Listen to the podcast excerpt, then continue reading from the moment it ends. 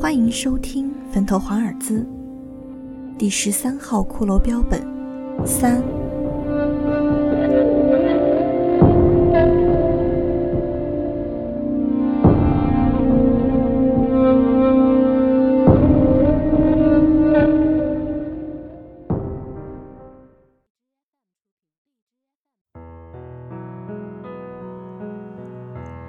家燕亲见了第十三号骷髅标本流泪的怪异事情后，她没有声张，也没有恐惧，在不可思议的好奇后，却萌生了隐隐的同情。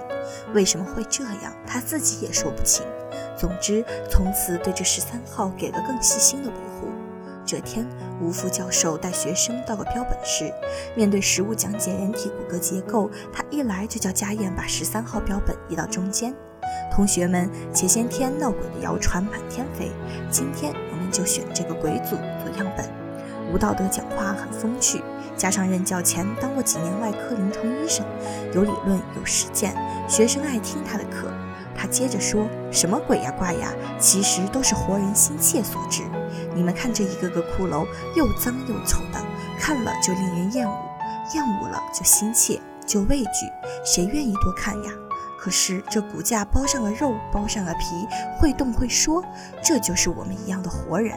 你看这十三号，不高不矮，骨骼匀称，活着时该是个大美人呐。迎面走过时，说不定你们还会回头看上几眼。课前的开场白引起了一阵笑声。安静了，现在言归正传。接着他开始授课，拿着教鞭指一处讲一处，从头骨一直往下讲。当他的教鞭指着左锁骨时，他说错了嘴，把左锁骨说成了右锁骨了，又引来学生们哈哈的嬉笑声。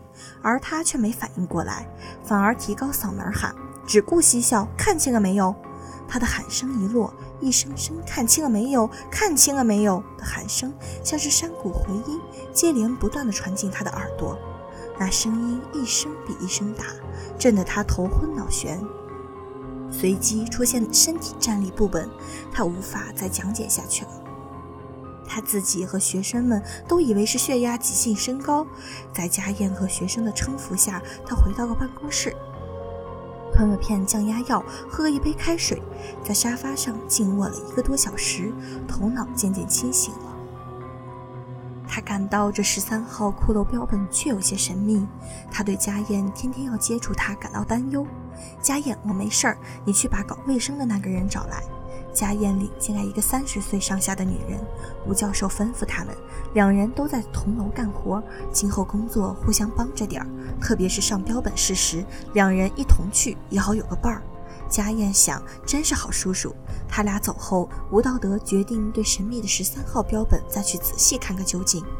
标本室空无一人，他走向标本前细查骨架，那根略变形的左锁骨一下吸引住了他的视线。他似乎不相信自己的眼睛，伸了手去细细揣摩那块骨头。这怎么可能？他怎么可能会出现这里？不该是巧合吧？惊讶、内疚、痛楚一起涌上心头。与此同时，从尸骨向手心传来的冰冷瞬间传遍全肢、全身，麻痹了的手已无法动弹。待到家燕和清洁工来锁门时，才发现吴叔叔还手搭在锁骨上。家燕帮了一抬了下手，才得以松开。